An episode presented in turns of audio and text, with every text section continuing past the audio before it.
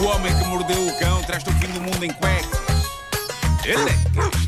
Título deste episódio: Quem roubou o almoço? Terá sido o Cocas? Bom, nós temos aqui eh, um frigorífico comunitário que eu não Verdade. uso, que eu não uso. Porque nunca estou cá, Nunca- não cá? nunca estou cá tempo suficiente para ter refeições eh, guardadas lá dentro. Mas, e não sei se vocês sabem alguma coisa sobre isto, eu adorava saber se, se há respeito, se há ética no frigorífico da nossa sala. Por acaso há. Ou se é uma rebaldaria em que Ninguém pessoas rouba roubam comi- comida, comida. a outras. Não, não, isso não ok, acontece, mas ok. acontece muito a malta deixar lá coisas e depois não tira. Isso É, Pois, pois, acontece. pois, pois.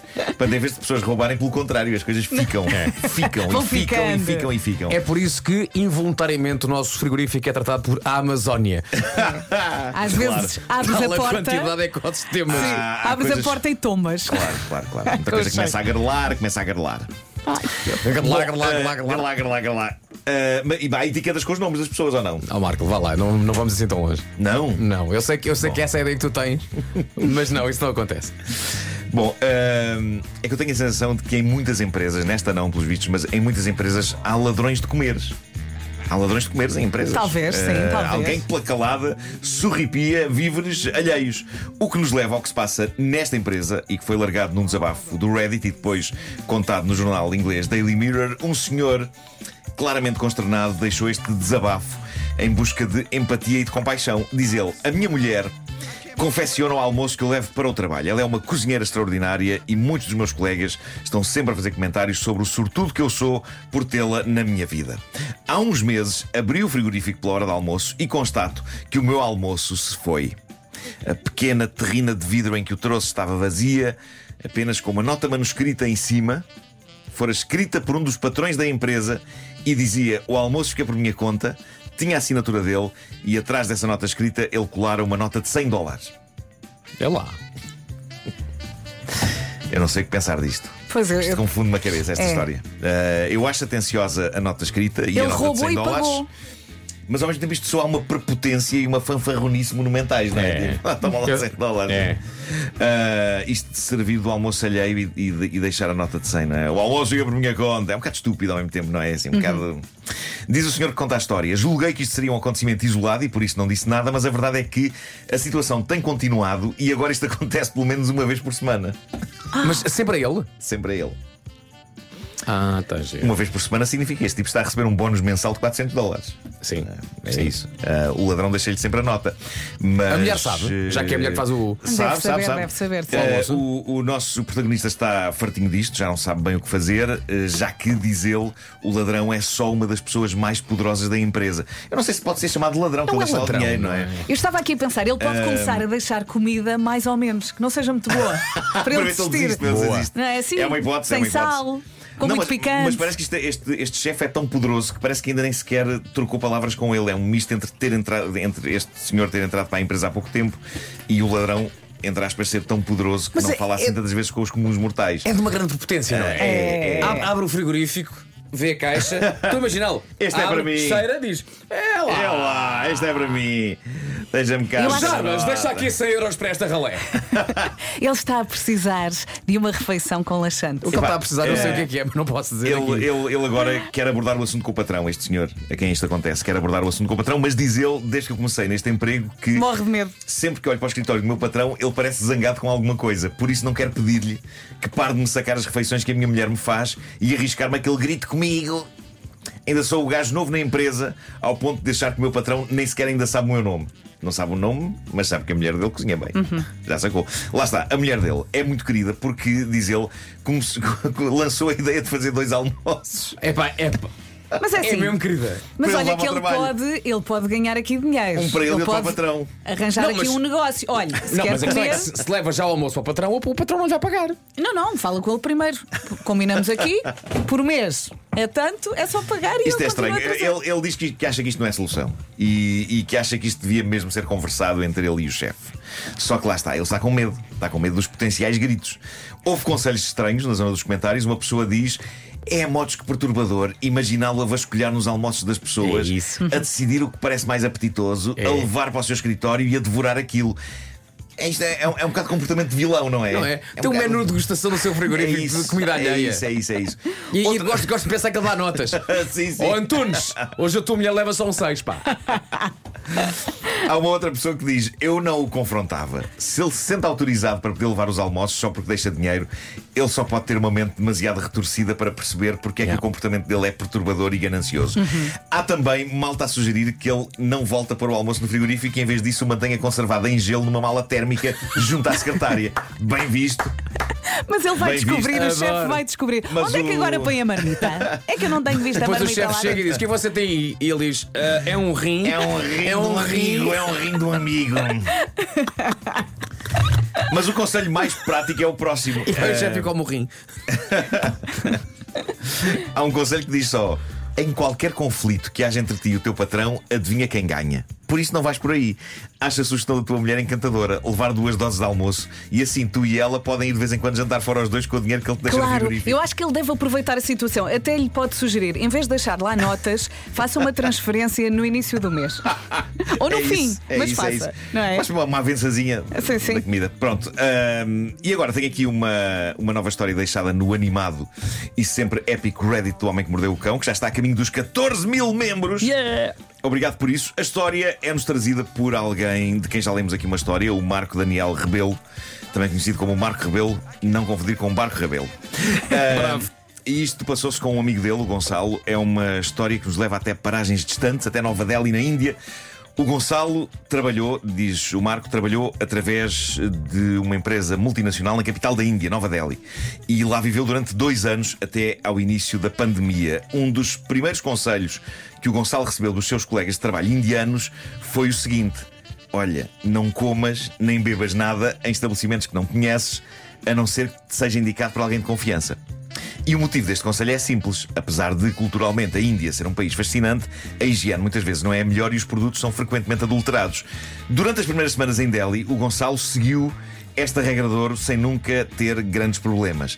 Mas com o passar do tempo, foi ficando desleixado. Relaxou. Isto não promete nada de bom, meu Deus, meu Deus, meu Deus, meu Deus. Num dia de folga, conta o Marco, o Gonçalo aventurou-se e foi passear sozinho para uma zona da cidade onde nunca tinha estado. Sendo um amante de chá, foi atraído para uma casa de chás de aspecto rústico. O Gonçalo ficou fascinado com a variedade de chás presentes no Ui. cardápio, desde o simples chá para ajudar na digestão, até ao chá para a queda do cabelo. Havia centenas de chás para os mais Eu acho que ele foi à lua, não? fins. Oh senhor, não beba isso! Tenha juízo, não beba isso! Ai, nossa. Uma característica especial naquele estabelecimento, diz o Marco, era o facto do cliente poder experimentar o chá sem qualquer custo, podendo depois comprá-lo caso fosse do seu agrado. Ainda que o Gonçalo estivesse a quebrar a tal regra, este facto transmitia-lhe alguma confiança. Além disso, tal como o Gonçalo, o empregado também falava inglês, o que iria facilitar a comunicação. Vamos então em frente com isto. Diz o Marco, tendo em conta que naquela semana não andava a dormir bem, eh, o Gonçalo perguntou ao empregado se tinha algum chá para as insónias. O empregado trouxe uma caixa de chá e disse-lhe: Olha, este chá é milagroso para curar as insónias. O Gonçalo confiou no senhor e aceitou a sugestão. A infusão foi feita à vista do cliente, o chá foi servido num pequeno bule. O cliente provou o chá, percebeu que tinha um ligeiro mas agradável aroma à erva doce e disse: Este chá é divinal. Eu vou comprar uma dose maior para desfrutar em casa. Foi isto que pensou o Gonçalo. Após beber a primeira chávena, o Gonçalo começou a suar um pouco mais do que o habitual, mas achou que podia ser simplesmente por estar um dia quente. Foi quando estava a terminar a segunda chávena e a suar como se estivesse numa sauna que ele percebeu que algo não estava bem. E, malta, ninguém vos preparou para o que acontece a seguir. Vai, Marco, vai. Diz o Marco, nas palavras do Gonçalo, e passa a citar, os suores deram lugar a bizarras alucinações. E comecei a ver.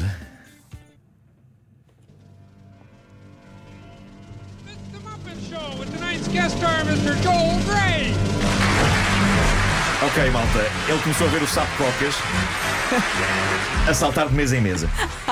Parece-me bem. Onde é que é isso? Nova Delhi. Curtiu. Conta o Marco. Em pânico, o Gonçalo comunicou de imediato ao empregado que havia algo de errado com o chá, pois estava a ter suores e alucinações com um sapo. Ao que o empregado responde: Mas você não está a alucinar, está mesmo um sapo a saltar de mesa em mesa. Para Para o ar de espanto do Gonçalo, o empregado explicou-lhe que havia ali perto um lago e que às vezes havia visitas inesperadas. Calma aí, um sapo, um sapo normal não é bem um sapo cocas. O sapo qualquer é grandinho, não é? Alguma coisa já tinha para ele ver o sapo cocas naquele anfíbio. Ah, o meu amigo ficou aliviado por não estar a ter visões, diz o Marco, mas havia um problema. A juntar aos suores que ainda tinha, o Gonçalo começou a ficar com a garganta seca e com muita sede. Pode trazer uma bebida fresca? perguntou o Gonçalo. O empregado respondeu: Bebida fresca só temos Coca-Cola. E diz o Gonçalo: Por favor, traga-me uma Coca-Cola. O empregado regressa e traz uma garrafa que tem de facto o rótulo da Coca-Cola, Mas. mas cuja bebida era cor de laranja. Ui, Promissor, é pá, muito promissor. Também. Diz quem, o Gonçalo. Quem é que nunca pediu uma Coca-Cola e foi lá dentro de uma Fanta? As pessoas também. É da mesma fábrica, é da mesma empresa. Diz, diz Da o Gonçalo. Coca-Cola Company. O Gonçalo diz: Isto não é Coca-Cola, a Coca-Cola não tem esta cor. E diz o empregado: É sim, esta é a única Coca-Cola que se vende nesta zona de Delhi. Apesar de saber que não era Coca-Cola, a sede começou a enfraquecer o raciocínio do Gonçalo e ele devorou aquela bebida fresca cor de laranja. Aquela imitação de Coca-Cola aliviou-lhe a sede, contudo, em pouco tempo, começou a sentir no interior das suas calças uma reação fisiológica muito comum nos homens. Uma reação que, de forma poética, o Gonçalo costuma chamar de, e passa a citar, o despertar do herói adormecido. Ora, diz o Marco, o despertar do herói adormecido em determinado contexto é perfeitamente normal e saudável nos homens. A questão é que no caso do Gonçalo não havia motivo para tal. Na- No, no fundo, saltou mais uma reta. É isso, não é? A não ser que ele goste de cocas. Diz o Marco, pá, que desconfiado. Desconfiado que aquilo era o efeito das bebidas que tinha ingerido, o Gonçalo ficou pacientemente espantado- espa- eh, sentado na esperança de que o herói acalmasse. Felizmente o herói não se tornou num vilão e após meia hora de algum desconforto, tudo voltou ao normal. Naquele momento o Gonçalo viu uma oportunidade para se levantar sem constrangimentos e fugir dali, mas o empregado tinha outras intenções e colocou-se à frente dele e disse-lhe: o chá é por conta da casa, mas a Coca-Cola tem de pagar. E o Gonçalo perguntou quanto é, 500 rupias, respondeu o empregado. A título informativo, diz o Marco, a moeda indiana é rupia e 500 correspondem aproximadamente a 5 euros. 5 euros por uma bebida que era tudo menos Coca-Cola. Calma! Podia não ser Coca-Cola, mas dado o efeito que teve, 5 euros parece-me um preço absolutamente razoável. O problema foi o contexto. Ele não tinha onde, como ou com quem usufruir do efeito que aquela cola teve no corpo dele. Mas por 5 euros por um chuminho de Viagra? Não parece caro. No entanto, diz o Marco, o Gonçalo sentiu que aquilo era um roubo, mas o que podia ele fazer, mesmo que quisesse apresentar queixa a quem o faria, citando as palavras do Gonçalo. Olhei à minha volta para me queixar a alguém, mas percebi que além de mim, o único cliente presente era o Sapo Cocas. O Gonçalo decidiu pagar o dinheiro para evitar males maiores. Curiosamente, à saída do estabelecimento, o Gonçalo viu um casal de turistas que se, que se preparavam para entrar e que lhe perguntaram se aquele lugar era de confiança. Ao que o Gonçalo respondeu: Fujam! Perguntem ao sapo. Belo desfecho. E tendo em conta os chás, era provável que o sapo respondesse. é verdade, eu acho que sim. É verdade. Eram potentes. O Homem que Mordeu o Cão foi uma oferta FNAC.pt, uma janela aberta para todas as novidades. E foi também uma oferta Gama SUV da SEAT, agora com condições imperdíveis Está em. SEAT.pt. Também não sabe cocas olhar para ele a dizer: É. "Hum, Comigo não contas.